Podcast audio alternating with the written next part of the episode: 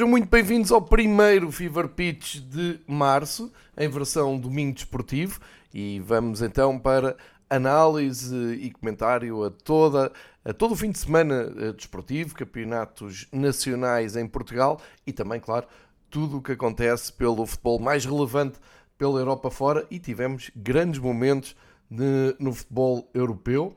Vamos também olhar, como é costume, uh, ao contexto do Campeonato Nacional da Primeira e da Segunda Divisão, em termos de espectadores nos estádios. Isto num fim de semana em que tivemos direito a mais um artigo de opinião de um diretor executivo da Liga, saiu um pouco discretamente na imprensa, pelo menos apanhei num dos jornais de sábado, mais uma dissertação sobre o que é que a Liga Portugal acha importante uh, partilhar com o público os desafios para 2023-2027, com a hashtag Futebol Não Para no início da, da coluna, uma coluna assassinada pelo diretor executivo Tiago Madureira, um, que Uh, num texto de duas colunas, diz: mais importante de tudo é preciso colocar o adepto no centro de todas as decisões estratégicas. E eu concordando, uh, quero só desafiar aqui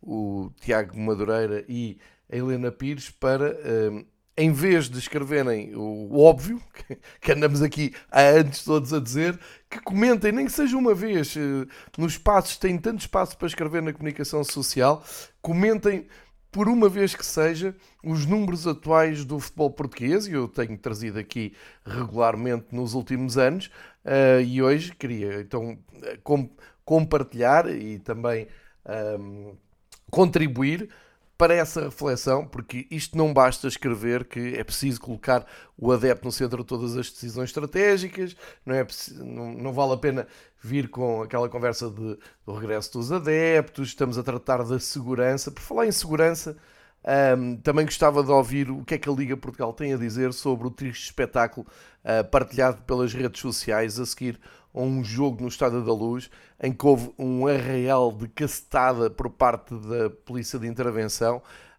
eu gostava de saber o que é que justifica aquilo. E no Estádio da Luz eh, os vídeos estão aí para, para ver, mas até podemos andar um pouco mais atrás, porque a meio da semana dei-me conta do mesmo tratamento dado aos adeptos do Boa Vista em Passos Ferreira, fora do estádio, porque aquelas imagens são demasiado familiares para uh, haver a menor hesitação em falar nelas. Aquilo é violência gratuita por parte das forças de intervenção que estão, ao fim de anos e anos a acompanhar futebol, continuam a estar completamente impreparadas para atuar uh, nos, em zonas de mais tensão ou de zonas de maior afluência, o que queiram chamar. Eu sei é que não há nada, absolutamente nada, a não ser algo que esteja a pôr em causa vidas humanas, que não me parece de todo o caso, que justifique cargas policiais como aquelas que hoje em dia, felizmente ou infelizmente,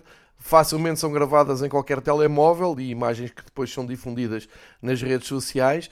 E mesmo sabendo que uh, o contexto não está lá todo como é evidente, as imagens que vê são de todo deploráveis, com pessoas a tentarem fugir, pessoas que se encostam um, aos prédios para, para não, não, não serem um, alvo da, da violência uh, policial e depois violência absolutamente gratuita a disparar para todo lado. Eu já vi isto demasiadas vezes ao vivo durante a minha vida de adepto para deixar passar isto em causa, em causa. E portanto, depois não venham um contexto a dizer que estamos preocupados com a segurança. Eu continuo a dizer que tipo de insegurança é que há nos estádios portugueses, sendo que a maior parte deles até estão vazios. Qual é o tipo de insegurança que hum, faça com que haja tantas leis e haja tanta preocupação com a segurança? Eu acho que primeiro é preciso haver adeptos e depois é que é preciso pensar hum, em, em segurança mais profunda, porque eu não conheço nenhum episódio.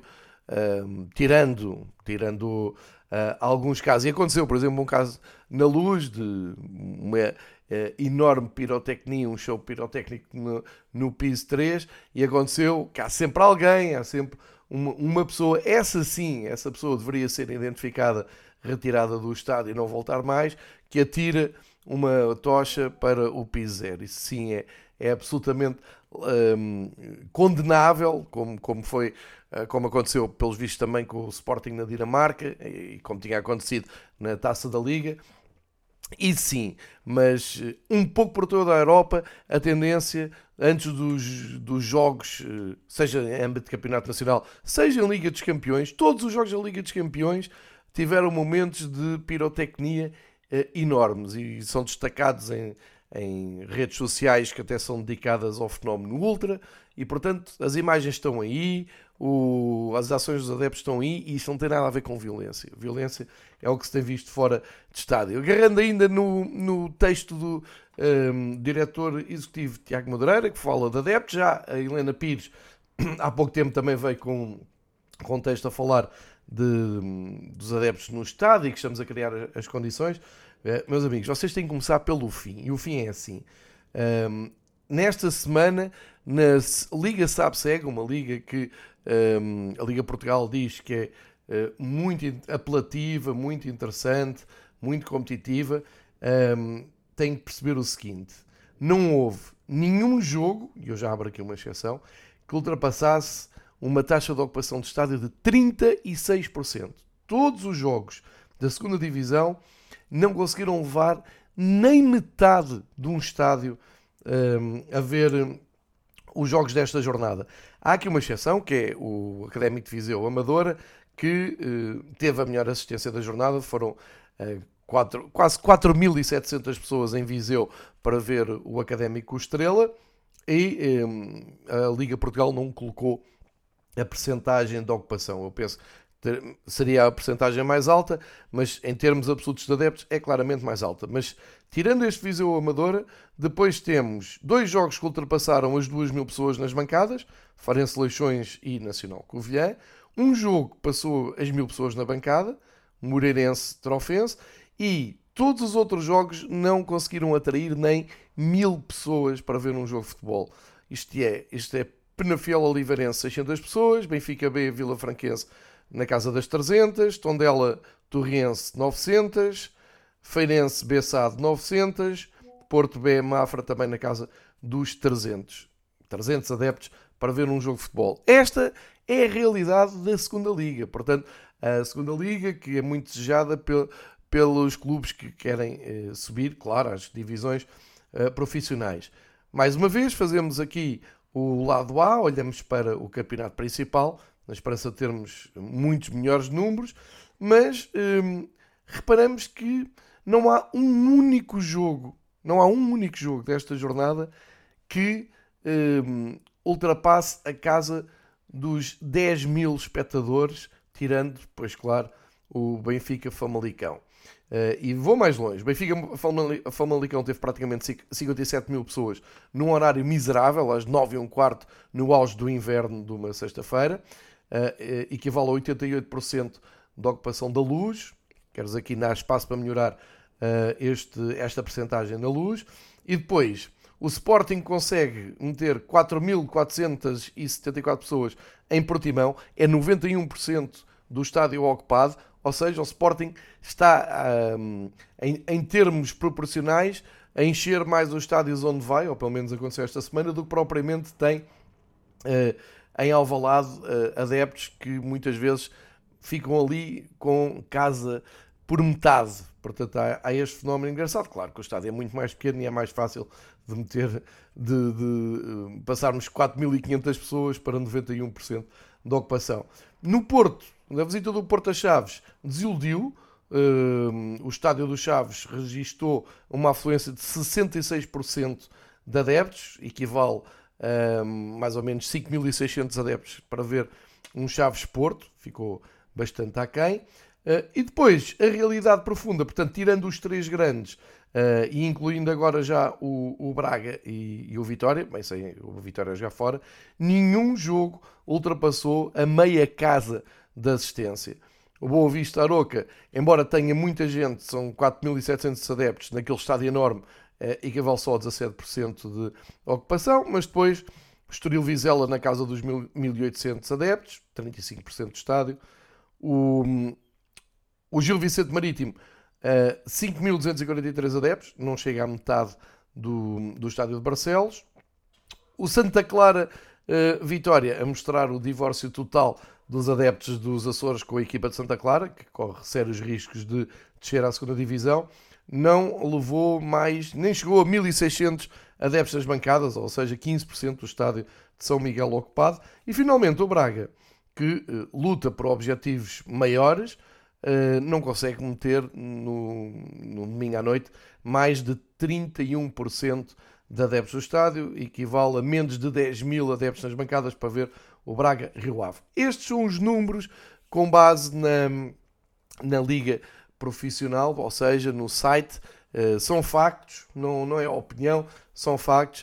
Uh, é, Junta-se a isto Uh, aquela velha tendência de termos acesso, se pagarmos a, aos dois operadores, à Sport TV e à Eleven, acesso a vários campeonatos euro, europeus e não precisam de ser os melhores jogos da, da jornada europeia, basta ir passando pelos campeonatos da Holanda, da França, de, um, até da Escócia, da Bundesliga 2, do, da segunda divisão alemã, e cada vez que se, se transfere, se passa de canal de um desses cenários para qualquer jogo em Portugal, eh, é realmente deprimente o cenário eh, televisivo que, que, se vê, ehm, sendo que, por exemplo, em Aroca, não foi este o caso, já tinha acontecido na semana passada, eh, já se nota que, por exemplo, tiveram o cuidado de mudar as câmaras para, as para uma bancada que está eternamente vazia, que são estes quando lá vão os clubes grandes, para apanharem pelo menos pessoas na bancada dos sócios. Isto acontece em, em Aroca, por exemplo, em Vila de Conde já não é possível, porque do outro lado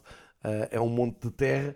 Mas, enfim, esta realidade do, do futebol português, e que eu insisto aqui no, no Fever Pitch, perdão, uh, é que acho que deveria uh, receber uma, uma reflexão. Eu não vou desistir de falar nisto porque gostava imenso que a Liga Portugal, nas suas muitas reflexões, nas suas grandes iniciativas, falasse aos adeptos e explicasse e desse a sua opinião. Porquê que isto acontece?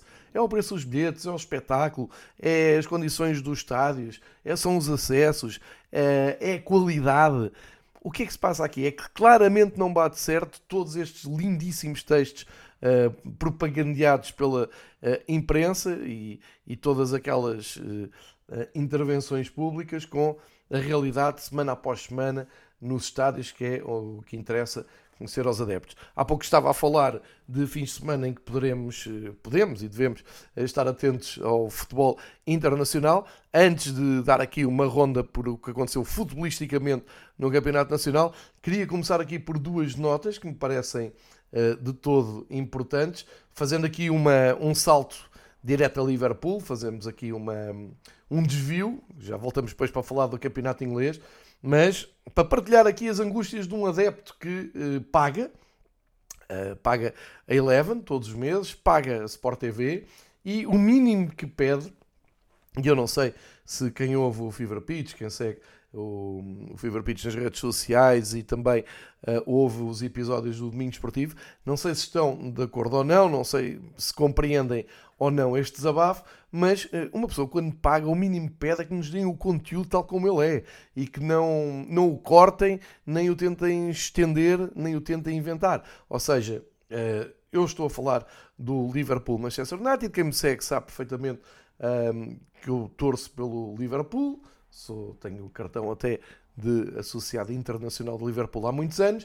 Uh, por exemplo, no Fever Pitch, uh, três rivais fazemos aqui, o Pedro Varela assume uh, que tem uma simpatia e acompanha o Manchester United também há muitos anos, portanto, outra pessoa que paga Eleven, vê o Manchester Uh, e tem as mesmas expectativas que eu, ou seja, não é apenas só um jogo para a Eleven tratar como quiser e bem lhe apetecer. Isto vem na sequência de dois momentos do jogo que me parecem um, absolutamente uh, amadores. Ou seja, no Liverpool, Manchester United, quando o Liverpool já está a ganhar por 7-0, o narrador resolve dizer que vamos agora para uh, tempo de compensação, estamos a chegar aos 90 minutos e, portanto, uh, espero que haja bom senso da parte do árbitro de não dar muito tempo de desconto e fechar aqui o jogo porque a derrota é pesada.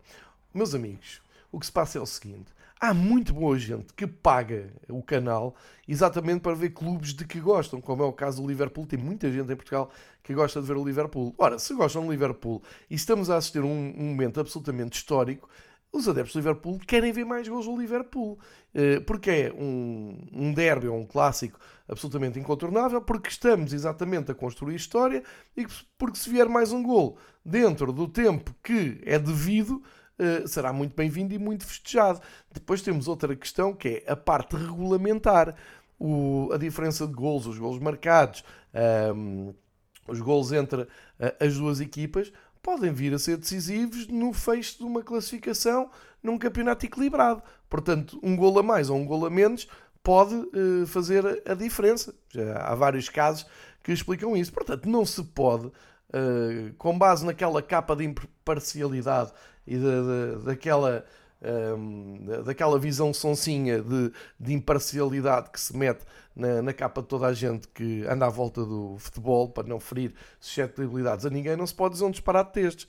Tem que se deixar a coisa correr e não precisam dizer nada, não é preciso dizer que querem mais gols, nem precisam dizer que querem fechar ali o, o placar. Esta é o primeiro, um, a primeira nota. A segunda é como é que é possível que um jogo em Anfield Road, eu já estive duas vezes em Anfield sei perfeitamente como é que é aquele ambiente ao vivo e estamos muito habituados a ver as transmissões normais dos jogos do Liverpool que quando acaba o jogo há ali, sei lá, uns 5 minutos, não, sem, sem exagero, que dá perfeitamente para ficarmos em direto do Liverpool a ver, só a ver.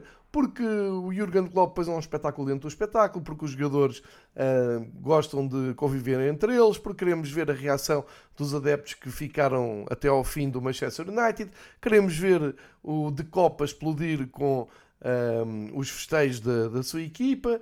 Uh, queremos ver isso tudo, porque estamos a pagar e isso faz parte também do pacote. Como é que se explica que a Eleven, sei lá, 10 segundos depois do jogo acabar, vá para intervalo e nos anuncie que pronto, é tudo aqui de Anfield Road e uh, passamos para estúdio. E a sequência é um pesadelo, porque levamos ali logo com uh, um minuto ou dois de publicidade. Quando acaba a publicidade, vamos para um estúdio onde está um pivô da, da Sport TV num, enterrado num sofá e onde ficamos a vê-lo durante uns segundos a fazer um scroll ao seu iPad, em que apresenta depois um painel de convidados e está tudo a passar ao lado, nós não vimos nada de Liverpool. Depois quando começam a falar, lá vêm umas imagens do, do relevado, mas quer dizer, a, a boa, a maior parte das pessoas, dos seus assinantes, já foi à sua vida, se calhar já foi para o, para o computador procurar ainda alguma transmissão em direto, lá está, daquelas proibidas, para ver se consegue ver alguma coisa. Isto é, isto é inexplicável. Não, uh, isto é tentar uh, inventar por cima de um produto de excelência. Aquilo, um, um produto como a Premier League só, te, só devia ter uma regra, uma lei, que era não estrague. Não estrague. Tenha isto, acompanhe, faça os comentários que quiser, a narração que quiser, enfim. Isso já, já nem vou por aí. Agora, cortar a emissão parece-me uh, muito. Uh, enfim, é uma falta de respeito total pelo, pelo, pelos adeptos e não ter a noção. Para mim é mais falta de noção. Finalmente, uh, ainda no que diz respeito à Premier League. não sei se repararam que no jogo do Arsenal contra o Bournemouth, um jogo que valeu pela emoção, não é? O, o Arsenal líder teve que ir eh, remontar um, um resultado, com emoção mesmo até ao fim. E num dos golos do Arsenal, o narrador conseguiu gritar gol numa repetição. Estava a dar a repetição de um gol e ele achou que era um, um novo gol para o Arsenal. E isto acontece porquê? Acontece porque hum, agora impera uma lei de que é, é, é em vez de, de narrador e comentador que são pagos para olhar para o jogo, um para o descrever, o outro para o explicar, e eh, raramente as coisas uh, até acontecem nesse sentido, estão com os olhos postos no, nas hashtags e nos comentários que 90% não acrescentam rigorosamente nada à transmissão, mas nada mesmo. Uh, e é um vício como outro qualquer, é que quer estar a ver o jogo em dois ecrãs. É estar a ver o jogo pelo ecrã, que é o principal e o único que devia interessar, e depois pelo ecrã das redes sociais. E eu. Uh, Estou, estou farto de dizer, e já disse, alguns profissionais trabalham na área, não, não faz sentido nenhum. Não, não, eu percebo a tendência de aproximar e de chamar o adepto. Para quem gosta de futebol, nem sequer está atento às redes sociais durante o jogo, pode ir espreitando uh, temporariamente. Eu acho que o, o, o, narrador e o comentador estão mais atentos do que os próprios espectadores. Depois há ali meia dúzia de pessoas que passa o jogo todo a usar a hashtag e a dizer coisas. Mas que, que, que mais valia é que isto traz no universo de que eu espero que seja nas centenas de milhares de, de assinantes? Não, não consigo entender. E depois. Um, claro, depois dá, dá, dá parvoíce, depois a gente está a olhar para o jogo com atenção e está a ver uma pessoa a dizer gol, ah não, afinal é repetição, enfim, é o que é. Voltando para Portugal e ainda no âmbito dos operadores, também deixar aqui uma nota, porque vi uh, uma boa parte deste, nesta semana do Portimonense Sporting. Eu não entendo como é que num, num meio em Portugal tão fechado, tão tacanho, tão mesquinho, em que toda a gente aponta o dedo a toda a gente, em que não se pode, os profissionais não podem andar de canais de clubes, quer dizer, de alguns canais de clubes para uh, canais premium, generalistas de, de desporto, uh, porque se as pessoas sabem o clube é uma chatice e não querem lá nenhum comentador que esteja uh, que seja declaradamente de um, de um clube. E depois temos o Vidigal. Como é que o Vidigal comenta os jogos do, um, do Sporting na Sport TV em modo de Sporting TV? Não entendo. Dizem-me que é mesmo assim, que, que ele assume. Sim, mas então a Sport TV também pode ir buscar uh, o mesmo tipo de comentador para Porto e Benfica. E Braga, já agora, que luta pelos lugares mais, mais cimeiros. Eu tenho alguma dificuldade. Não me faz confusão por aí, por aí além, porque até acho piada. Agora, isto é tudo o que me dizem que não é possível que, que aconteça. Não se pode ir buscar uh, o fulano A, B e C, porque epá, ele é, é muito conotado com o seu clube, sabes? E trabalhou no canal do clube e fez coisas para o canal do clube. E depois temos no Sporting bar aberto. Ok, fica aqui a, a nota. Não entendo, é estranho. Um, e, e, e, se calhar para quem não é do Sporting, sei lá, eu imagino que um adepto do Algarvio, do Portimonense, esteja a seguir o jogo pela, pela Sport TV e não, não esteja encantado com aquele tipo de comentários, que é ver um Portimonense Sporting pelo lado verde, pelo lado do Sporting, como se estivesse no Sporting uh, canal. É, é uma estranheza que deixo aqui, uh, vale o que vale. São desabafos que eu acho que todos os adeptos que pagam e que gostam realmente de futebol têm uns com os outros nos seus grupos de WhatsApp, que quando se encontram uh, falam, eu sei, porque também me acontece, eu gosto de partilhar para um, também levantar aqui mais discussão um, e podem levar isto depois para as vossas redes sociais, podem me tagar, podem discutir o que quiserem, desde que não uh, se ponham um jeito para ser bloqueado, está, está tudo bem ao nível da discussão e não do, do insulto. São estas as notas soltas e olhando para o Campeonato Nacional, tivemos aquela monotonia muito normal no nosso campeonato, depois de uma semana em que Porto e Braga não ganharam, portanto, uma anormalidade nas últimas cinco semanas. Depois dessa exceção, voltou tudo ao normal. Voltámos a ter uma jornada perfeitamente normal e desta vez até o Sporting se juntou na, na vitória. O Sporting que até conseguiu a sua terceira vitória seguida e até o Vitória de Guimarães um, a consumar já o seu quinto lugar. Então vamos por partes. O Benfica um, venceu, mais uma vez, com dificuldade, o Famalicão. Venceu por 2 na sexta-feira. Uh, mais uma, uma vitória para a sequência. Chega às 20 vitórias em 23 jogos. Isto já não acontecia há muitos anos no, no Benfica, ou aconteceu até muito poucas vezes na sua história. Está a ser um campeonato incrível da, da equipa de Roger Schmidt. Roger Schmidt não esteve no banco uh, ausente por causa de, do castigo daquilo que aconteceu em Vizela.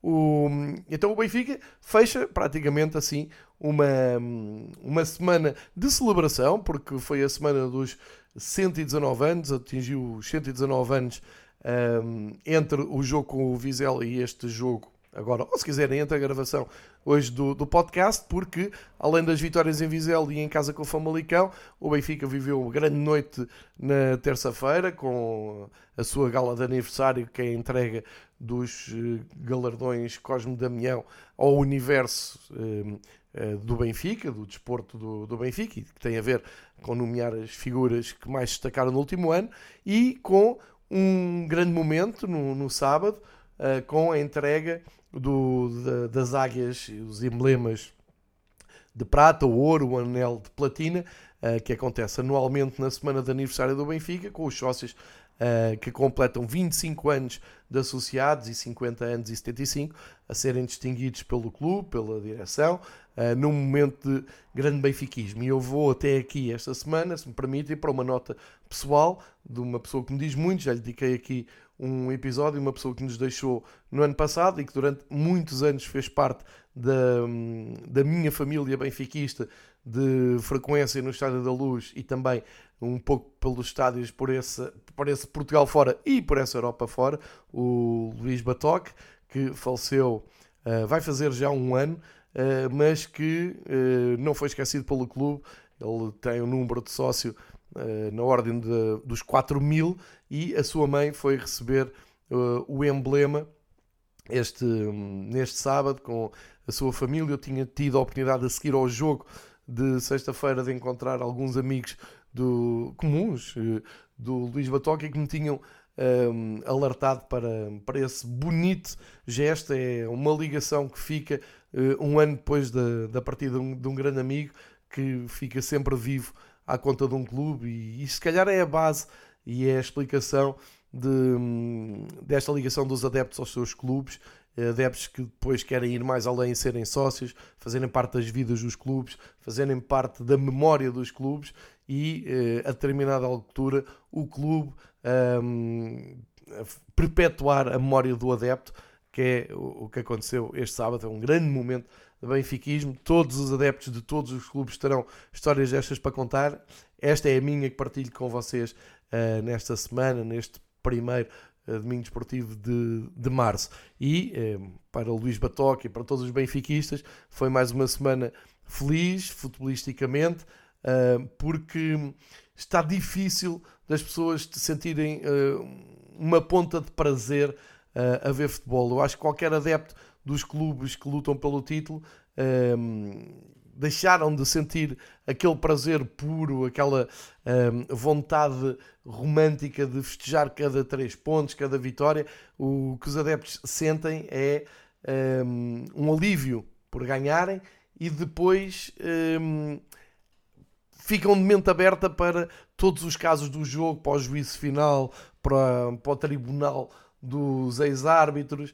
Uh, enfim, o futebol neste momento é uma coisa que não era, e se o futebol fosse isto, quando eu me apaixonei por futebol, um, de certeza que a minha paixão tinha durado uns meses, já, já tinha partido para outra. Se fosse isto há uns anos, se fosse isto nos anos 80, não, não estaria hoje aqui a perder uma hora da minha vida a falar de futebol português internacional. Tornou-se em algo realmente desesperante, que é olhar para hum, as 5 vitórias dos 5 primeiros classificados do Campeonato Nacional uh, e pensar, ok, isto foi um intervalo no meio do barulho, no meio das polémicas e no meio das insinuações e das acusações que vergonhosamente todos os dias se metem em cima da mesa dos canais de televisão e dos jornais. Uh, portanto, são aqueles 90 minutos que nos conferem alguma alegria, mas assim que acaba o jogo começamos a pensar, ok, agora o que é, o que, é que vem aí, não é? Um, nesse aspecto, portanto, duas vitórias importantes do Benfica na, na, nesta caminhada uh, pelo título. O, o Porto regressou às vitórias também de forma natural com o Chaves, mas sempre com muito barulho à volta. Um, eu, eu, vou dizer aqui uma coisa em relação ao Benfica. Eu acho que sempre que se coloca o Artur Soares Dias a apitar no Estado da Luz é provocar os adeptos do Benfica e isto não é uma opinião, isto é um facto, porque depois basta ter ouvidos para se perceber uh, até que ponto é que o, o, as bancadas da luz uh, se enervam só com a presença do árbitro do Porto. É, é desesperante todas as decisões e provavelmente algumas certas de Soares Dias são brindadas com um cor de e com insultos que uh, eu acho que não, não fazem bem a ninguém, nem ao árbitro, nem, nem ao clube. Acho que é uma provocação uh, total uh, insistirmos nisto e, e, depois tem os seus resultados para a equipa que visita, que tenta tirar proveito desses nervos e, e, decisões como aquela grande penalidade que mesmo à frente do, do Otamendi é uma coisa inacreditável, mas é o que é depois olhamos para o jogo do Porto, mais polémica, cartões amarelos uh, que não deviam ser marcados, o penaltis, enfim, é sempre muito barulho à volta de todos os jogos e, e isso é, enfim, é a, a imagem de marca do futebol uh, moderno em Portugal. Depois o Braga também regressou às vitórias, uma vitória tranquila sobre o Rio Ave, jogarem bem, uh, cimentarem o terceiro lugar. Uh, o Sporting, como eu disse, a terceira vitória seguida, está numa boa fase no campeonato. Vitória muito difícil, mas também com muito desperdício do Sporting em Portimão. Impressionante a quantidade de oportunidades falhadas do Sporting. Era, seria incrível o Sporting não ganhar este jogo em Portimão. Uh, venceu, uh, mantém ali 7 pontos de vantagem sobre o Vitória que está em quinto lugar, que foi à, à, aos Açores também ganhar e atinge os 40 pontos e assim fecha os lugares europeus. Portanto, parece-me que será difícil que não sejam estes os 5 apurados para a Europa no, no fim da temporada. De qualquer maneira, isto não acabou. O Aroca está a 6 pontos do Vitória. Vamos ver se consegue recuperar ou não, mas parece-me que não e parece-me que temos aqui clássicos do futebol português prontos a entrarem na Europa no próximo ano. Depois há aqui a questão do Sporting conseguir ou não incomodar o Braga no terceiro lugar, aquele playoff para a Liga dos Campeões muito valioso. O Sporting, nesta altura, está a 5 pontos do Braga. O Braga está só a 2 do apuramento direto, portanto, a pressionar o Porto. E o Porto continua a olhar para cima, continua a 8 pontos do primeiro lugar. Portanto, é esta a história do Campeonato Nacional. Mais uma rodada, vamos ver se para a semana temos mais emoção. Uma nota para dizer que do 11 lugar até ao último, até ao 18, eh, todas as equipas eh, perderam, sendo que o Passo Ferreira, que é o último, uh, só joga hoje, portanto já não vai a tempo de entrar nestas contas aqui semanais de, do domingo esportivo na, no Fever Pitch. Passos Ferreira vai a casa, ao, ao, terreno do Casa Pia, isto é, ao Jamor, este ano, porque para o ano, ao que parece, o Casa Pia passa a jogar no Restelo. São coisas engraçadas, que é um, um clube que tem um estádio que serviu até à segunda divisão, sobe a fazer umas obras e tal, era assim uma coisa temporária, lá está, uma época inteira no Jamor, e já fez saber que para o ano também não podem jogar em casa,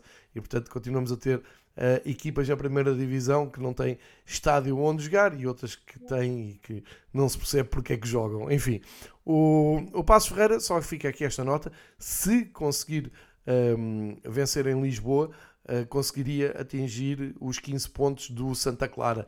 Uh, Santa Clara, Marítimo, Estoril, está ali tudo muito atrapalhado. O Chaves eh, já tem mais 10 pontos que o Marítimo, a partida está mais uh, seguro.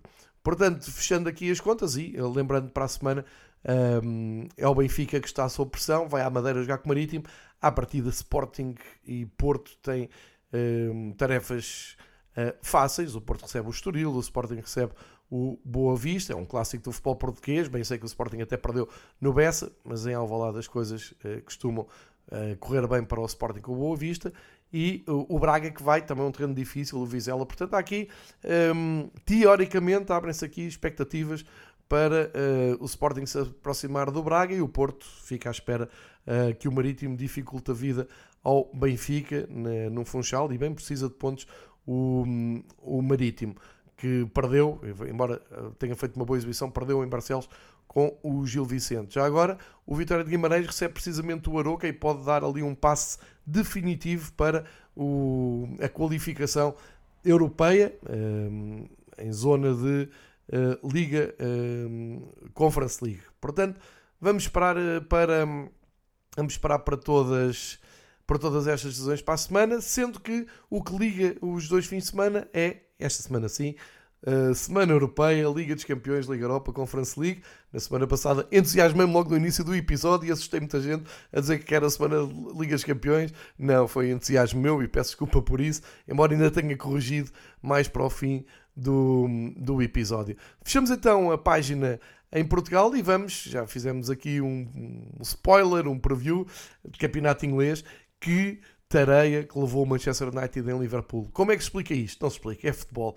Não é uma explicação possível. Mesmo na primeira parte o jogo estava um clássico absolutamente normal dentro daquilo que nos habituaram os clássicos nos últimos anos. Agora o Liverpool tem sido muito competente com o Manchester United uh, no, nos últimos anos, tem tido grandes resultados com o Manchester United. Era de esperar que o Manchester United corrigisse isso, estava num grande momento, uh, vinha de vários jogos sem perder e com vitórias que colocam o Manchester United no terceiro lugar de, do, da Liga Inglesa, pelo meio eliminou o Barcelona da, da Liga Europa, portanto nada fazia crer que este Liverpool, que eh, ainda há três jornadas não conseguiu ganhar o Crystal Palace, desse 7-0 ao Manchester United. Foi o que aconteceu, resultado absolutamente histórico, pode ser aqui um, uma, uma mudança de mentalidade da equipa do, de Jurgen Klopp, que este ano está completamente irreconhecível no campeonato. Mas agora, com este, com este salto, pode olhar então para a entrada no top 4, porque já só está a 3 pontos do Tottenham e pode igualar esses 45 pontos, tem 42, pode ser esses 45 pontos, se vencer o jogo que tem em atraso, uh, e aí cola-se ao Tottenham e pode partir para um fim de temporada focadíssimo em ir buscar então o quarto lugar. Os 7 golos para a história Antes do intervalo, o Gakpo faz um 0. Logo a seguir ao intervalo, o, o Darwin aumenta para 2-0. 3 minutos depois, o Gakpo abre para 3. Salah aparece aos 66 com 4-0. O Darwin volta para o 5-0 aos 75 minutos. O Salah bisa uh, 6-0 e torna-se o melhor marcador do Liverpool na Premier League uh, aos 83 minutos. Lá está, aos 88, Roberto Firmino, que já está em modo de despedida da Anfield Road, entrou e marcou assistido pelo Salah, uma coisa que vimos tantas vezes no último ano. E, portanto, aos 88 minutos estava 7-0, daí que uh, fosse expectável que até aos tempos de desconto a coisa ainda pudesse descambar mais para o lado do, de Tenag e do Manchester United. Não aconteceu, fica uma imagem forte do Bruno Fernandes a perguntar porque é que não pode sair, já desesperado de estar uh, em campo, talvez seja o maior sinal de desnorte da equipa de Manchester United e, portanto, fica uma noite absolutamente inesquecível para Jurgen Klopp, que vamos ver se vai capitalizar isto. Eu não digo em Madrid contra o Real Madrid, porque isso é uma missão praticamente impossível, mas podem deixar outra imagem um, com, uh, na segunda mão da, da, dos oitavos de final da Champions, mas acima de tudo, olhar para a, a tabela e perceber que podem um, fazer algo que parecia impossível até há umas semanas atrás, que era uh, entrar na luta pelo top 4 uh, de Inglaterra. Lá em cima, tudo na mesma. O Arsenal, já falámos no jogo épico com o Bournemouth, uh, em que sofreu um dos golos mais rápidos da uh, Premier League em casa. Um, consegue então ganhar no último minuto um grande, grande, grande momento de futebol, aquele 3-2, até já para além do tempo de descontos, cá está o, o interesse do tempo de descontos não pode mudar em função do resultado. Uh, 3-2, consegue então a vigésima vitória em 26 jornadas, somam 63 pontos, e um, acabam por ver o Manchester City também a não perder pontos, antes pelo contrário, ganharam o Newcastle num clássico, ganharam por 2-0, com grandes imagens do, do Alan, que é uma figura eh, incrível. Eh, fica na memória aqueles minutos finais em, em cantos curtos a rir-se e a puxar pela bancada. É, é, é um figurão, uma personagem incrível. O, o Alan, vitória eh, do Manchester City por 2-0, valiosa. Bernardo Silva a ajudar também em grande. O Tottenham voltou às derrotas inesperadas. Foi ao terreno do Wolverhampton perder por um zero e, portanto, por isso mesmo fica ali um, à mercê do Liverpool. O Newcastle, com esta derrota em Manchester, cai na classificação, mas tem menos dois jogos em relação um, às equipas que têm o calendário em dia. Portanto, 24 jogos é até menos um jogo com o Liverpool. O Liverpool também tem que uh, gerir esta um, desvantagem com o Newcastle. Depois, o Fulham ainda joga hoje, exatamente, uh, vai ao terreno do Brentford. O Fulham também pode uh, intrometer. São várias as equipas que estão ali a espreitar o top 4. É este o desafio do Liverpool. O Fulham é uma delas. Uh, depois temos aqui uma notícia: o Chelsea marcou um gol e ganhou um jogo. Ganhou ao Leeds United por 1-0. Eh, já não ganhavam há muito tempo, conseguiram assim manter o décimo lugar, porque o Aston Villa também venceu na recepção ao Crystal Palace e uh, estão os dois com os mesmos pontos, são décimo e décimo primeiro lugar. Um, destaque ainda para a vitória do Southampton, que assim sai finalmente do último lugar, embora ainda com os mesmos pontos do Bournemouth, uh, e tem aqui uma luz de esperança para atacar agora Everton, Leeds, West Ham e Leicester, todos uh, separados por dois pontos. Portanto, isto ainda vai haver aqui muita luta na Premier League. Olhando para a próxima jornada, a 27 em Inglaterra, o Liverpool vai ao terreno do Bournemouth e na luta pela frente, o Arsenal tem um derby em Londres, na casa de Mark Silva, vai ao terreno do Fulham, e o Manchester City vai também a Londres, mas jogar com o Crystal Palace. Vamos ver como uh, é o próximo passo da Premier League, que continua ainda muito uh, em aberto, uh, tal como a Bundesliga, que é para lá agora que vamos, que teve a sua 23 jornada e que mantém então o, o Bayern e o Dortmund na, na luta pelo, pelo título. O Dortmund começou bem a colocar pressão no Bayern na, logo na sexta-feira, uh, ganhou ao Leipzig por 2-1. O Dortmund está a fazer um arranque de 2023 sensacional, só vitórias em todos os jogos que tem uh, disputado. Esta foi mais uma, o que coloca com os mesmos pontos do Bayern, que respondeu em Stuttgart com uma vitória por 2-1, porque parecia que ia acabar mais fácil, uh, mas ainda sofreu ali um pouco no, no final. De qualquer maneira, ambas as equipas uh, avançam mais uma casa nesta maratona e colados pelos mesmos pontos. Depois destaca então para o União, que não foi além do empate em casa com o Colónia, perde ali terreno e tem que começar a gerir um, a sua estadia no top 4 para conseguir entrar na Liga dos Campeões no próximo ano. Uh, mesmo assim ganhou um ponto ao Leipzig com esta derrota do Leipzig. O, o Freiburg também não foi além do empate na casa do uh, Borussia Mönchengladbach 0-0, mantém-se ali em zona europeia. O Eintracht perdeu. Um, aliás, o, o, o Eintracht empatou, assim é que é.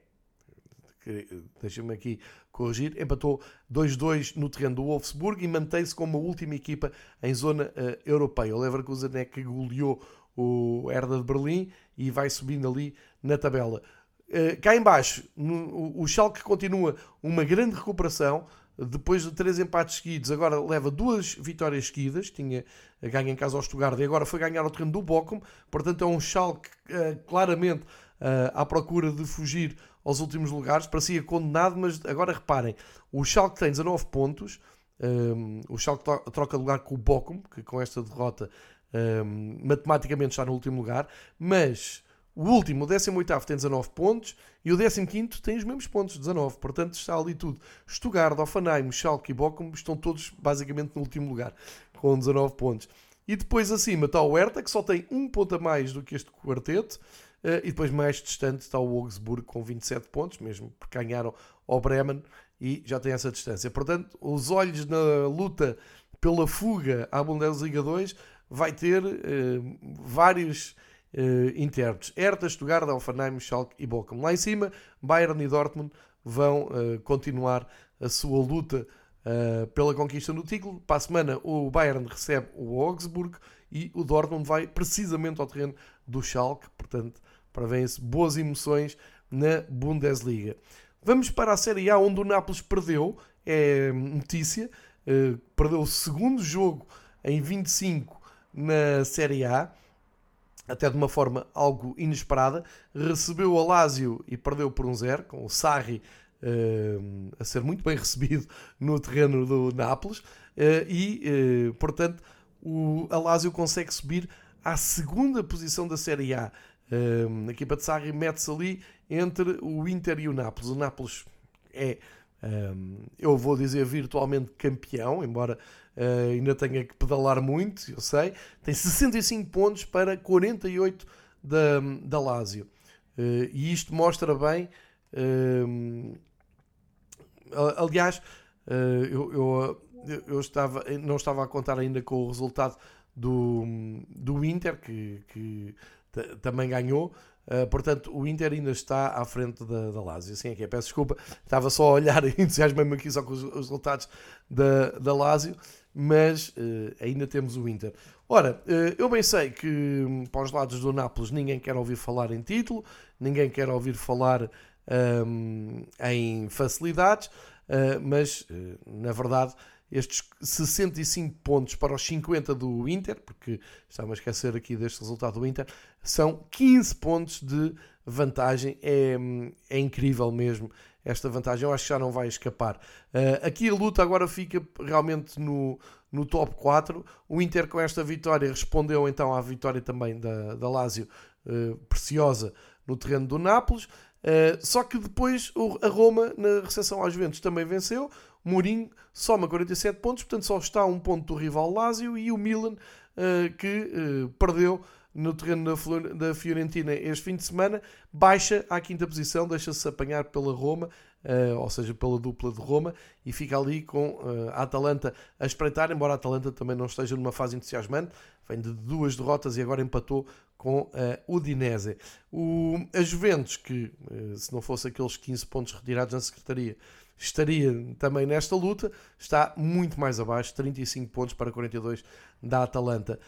Um, ainda uh, a questão da, da descida, Sampdoria, Cremonese e Verona nos últimos lugares, sendo que uh, a Cremonese ainda joga hoje no terreno do Sassuolo e o Turino recebe o Bolonha. Uma palavra para o, a Salernitana, que vai para o segundo jogo sem perder. Tinha ganho na semana passada. A equipa que tem Ochoa na baliza e Paulo Souza como treinador somaram um ponto uh, no terreno do último, da Sampdoria, e assim somam 25 pontos. A primeira equipa em zona de descida, o Verona, tem 18. Portanto, está, não direi confortável, mas com uma vantagem eh, minimamente segura. Para a semana em, em, Itália, e isto partindo do princípio que o título está entregue ao Nápoles, o Nápoles volta a jogar em casa, recebe uh, a Atalanta e depois as duas equipas de Roma, a Roma recebe o Sassuolo e o a Lazio vai ao terreno do Bolonha, é a 26 jornada um, com uma luta que se adivinha grande nas luta, nos lugares europeus, nomeadamente na Liga dos Campeões, para entrar na Liga dos Campeões, tão importante para o, os clubes. Vamos agora para Espanha, onde, um, e aqui um, também me parece que começa a ser seguro dizer que o Real Madrid cada vez está mais distante da possibilidade de um, revalidar o título. Ora, isto porque o Barcelona Fez um jogo, eu vou dizer QB com o Valência, mas com muitas queixas de Valência. Foi uma capa de jornal de, de Valência a dizer que foi um roubo, que o jogo foi um autêntico roubo. Mas seja como for, ganhou por um zero, com muitas ausências, o Gavi, o Pedro o Lewandowski, todos na, na bancada, uh, mas consegue então chegar aos 62 pontos, responde à derrota inesperada da Almeria, uh, coloca novamente a equipa nos eixos. E o campeonato de Barcelona é o seguinte: é 20 vitórias em 24 jogos. Portanto, uh, está aqui um belíssimo campeonato da, da equipa catalã que vê o Real Madrid fazer o segundo empate seguido. Portanto, tinha empatado no Derby de Madrid e agora em Sevilha com o Betis, mais um empate, desta vez 0-0. E o que quer dizer que nesta altura a diferença é de 9 pontos entre primeiro e segundo classificado. O Atlético aproveitou para se chegar um pouco mais à frente, uma grande goleada ao Sevilha, não perdoou o mau momento do Sevilha, 6-1 para a equipa do Atlético, está uma grande novidade uh, para termos uma ideia, o Atlético Madrid tem 38 gols, ou seja, tinha 32 gols até este jogo, passa a ter 38 com estes 6, eh, né? não é coisa que se veja muitas vezes na equipa de Simeone. Depois o Real Sociedade continua com dificuldade para voltar às vitórias e o empate esta semana é preocupante, é com o Cádiz 0-0 em casa, há três jogos que não vencem, embora mantenham ali o quarto lugar. O Betis hum, mantém também a diferença, já está no, está no quinto, continua de olho na Liga dos Campeões e o Villarreal uh, tem estes 37 pontos, duas vitórias seguidas, ganhou ao Almeria, também uh, com o olho uh, na entrada na zona de Liga dos Campeões. Cá para baixo, vitória do Elche, mais uma, a segunda no campeonato e nos últimos cinco jogos a segunda vitória. Portanto, o Elche uh, ainda a dar sinais de vida, ganhou o Villarreal um, de uma maneira. Um, aliás, o, o, este, esta tinha sido a última vitória do Elche, exatamente. Um, 3-1. Agora, nesta jornada ganharam ao Mallorca um, e foi um resultado absolutamente um, inesperado, porque o Mallorca tem estado bem. Olhando para a zona de descida, vejam uh, os clubes que estão aqui envolvidos. O Elche está praticamente condenado, tem só 12 pontos, depois o Valência tem 23. Ora, o Valência está em zona de descida, 23, Almeria 25, os mesmos do Sevilha, os mesmos do Getafe e apenas menos um que o Cádiz e menos dois que Valladolid, Celta e Espanhol. São estas as contas da descida na, na Liga Espanhola. Sendo que o Celta joga hoje ainda em Osasuna e o Cádiz recebe o Getafe. Portanto, temos aqui. Temos aqui. Não, desculpa, o Cádiz Getafe é para dia 10, 10 de março. Assim é que é. Uh, temos aqui uma luta titânica. E agora, o que é que acontecerá a Valência e Sevilha se não conseguirem sobreviver nesta luta e descer em divisão? Uh, seria algo bem dramático, mas é uma realidade nesta altura. Parecia que o Sevilha uh, iria andar longe destes lugares depois dali de uma retoma, mas não. E esta goleada deve ter deixado marca. Portanto, é um Sevilha bipolar, com um olho na uh, Liga Europa, onde está já em vantagem com o PSV, mas no campeonato não há meio de respirar confortavelmente na, na tabela classificativa. Em Espanha, a próxima jornada, que abre com o Cádiz Getafe, era esse o jogo que eu estava a destacar há pouco, uh, abre a 25 jornada. Uh, e temos o Real Madrid a receber o Espanhol, Barcelona, e o Barcelona a ir ao terreno do Atlético, em Bilbao, uh, que são os dois jogos que marcam então os próximos passos dos líderes no Campeonato de Espanha. olhando para França, e vamos ver que o PSG deu agora assim um esticão na, na sua liderança, terceira vitória seguida e agora já não restam dúvidas, vai para mais um título, 63 pontos, vitória com o Nantes, mesmo assim teve a ganhar 2-0, o Nantes empatou 2-2, emoção em Paris, depois uh, lei do mais forte, PSG 4, Nantes 2, o Marselha uh, o, o na, no, os perseguidores do, do PSG, o Marselha não estão a ter vida fácil de maneira nenhuma.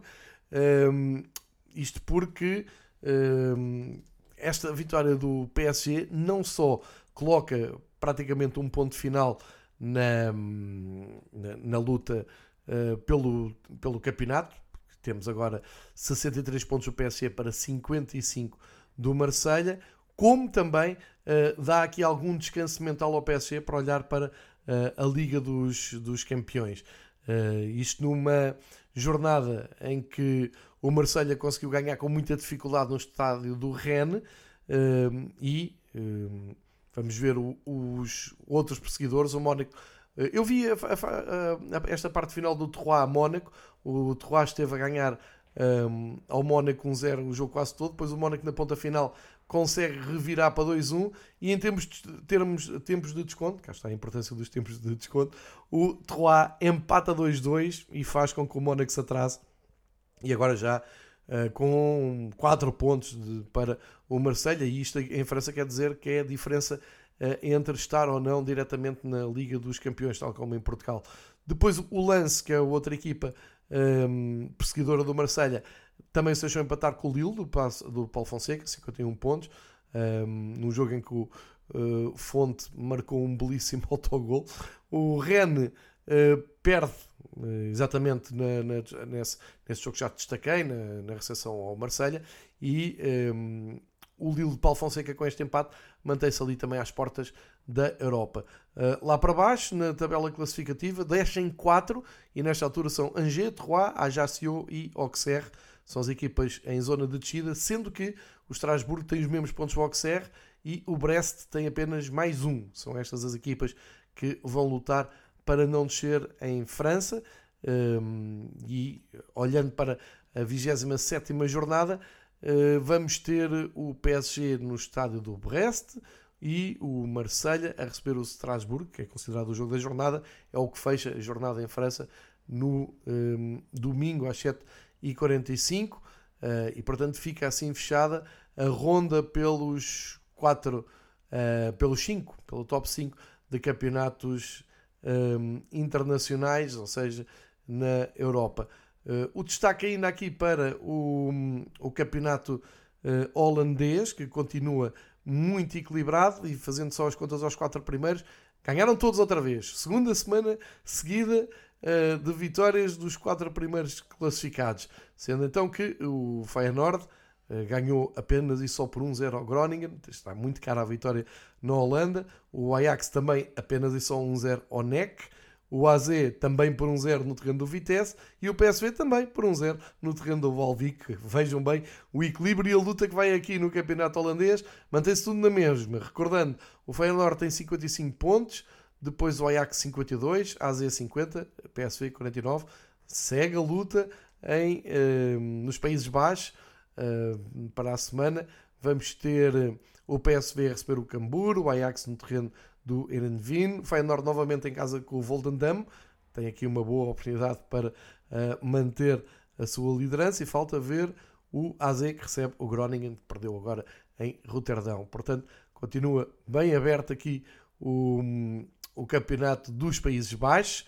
Vamos olhar uh, para a Bélgica, como é também costume por aqui, também dizendo que o Clube Bruges, que vem à luz agora uh, já amanhã, né, nesta terça-feira, uh, voltou às derrotas e voltou uh, a esbanjar uh, aquela vantagem que chegou a conquistar na semana passada perante o Ghent.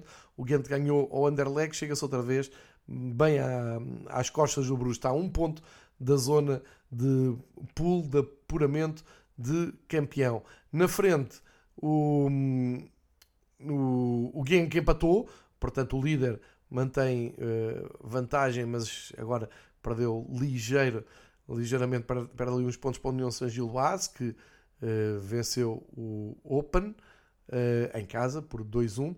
O Antuérpia também ganhou uma goleada ao Mechelen, ou Malin, que entretanto se apurou para a final da, da taça. Precisamente, se não me falha aqui, se não me falham aqui as contas, deixem-me só confirmar. Uh, a final é exatamente esta: é uma Malin Antuérpia marcada para 30 de Abril. Portanto, é, este ensaio não foi animador para o Malin, Zinho 0 para o Antuérpia. Vamos ver como é que uh, acontecerá no, no último domingo de Abril. É essa a final da taça uh, da Bélgica. Uh, podemos ainda espreitar o Fenerbahçe de Jorge Jesus, que ganhou, mas que acabou por ter declarações que fazem acreditar que não acredita, uh, ou que fazem, um, que revelam que não acredita muito no, no título, porque um, diz que a verdade esportiva um, na Turquia está muito aquém do desejado. Isto foram palavras de Jorge Jesus, uh, que venceu, mas vê o Galatasaray uh, muito, muito longe.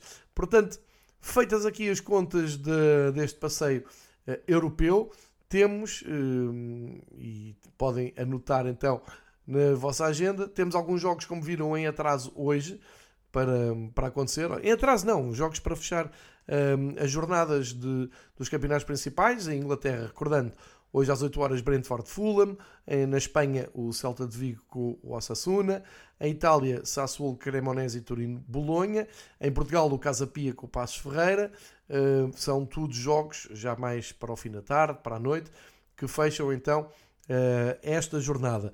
Olhando para, para o que é a, a Liga dos Campeões, eh, já sabem que terça-feira temos na luz Benfica Bruges e em Londres Chelsea com o Dortmund. Também vamos ter um jogo da Conference League, uh, Lazio e AZ Alkmaar uh, em Roma, mais cedo, portanto os jogos da Champions às 8, esta Conference League às 5 e 45.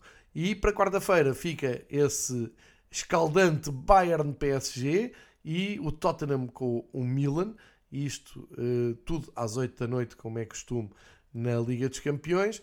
Depois, para quinta-feira, temos um menu cheio de futebol a partir das 5h45, tanto na Liga Europa como na Conference League, com vários jogos então da segunda mão do playoff da, das duas, duas competições que fazem o lado B da, o lado B da UEFA. Fechamos assim então o Domingo Desportivo, o 1 de Março.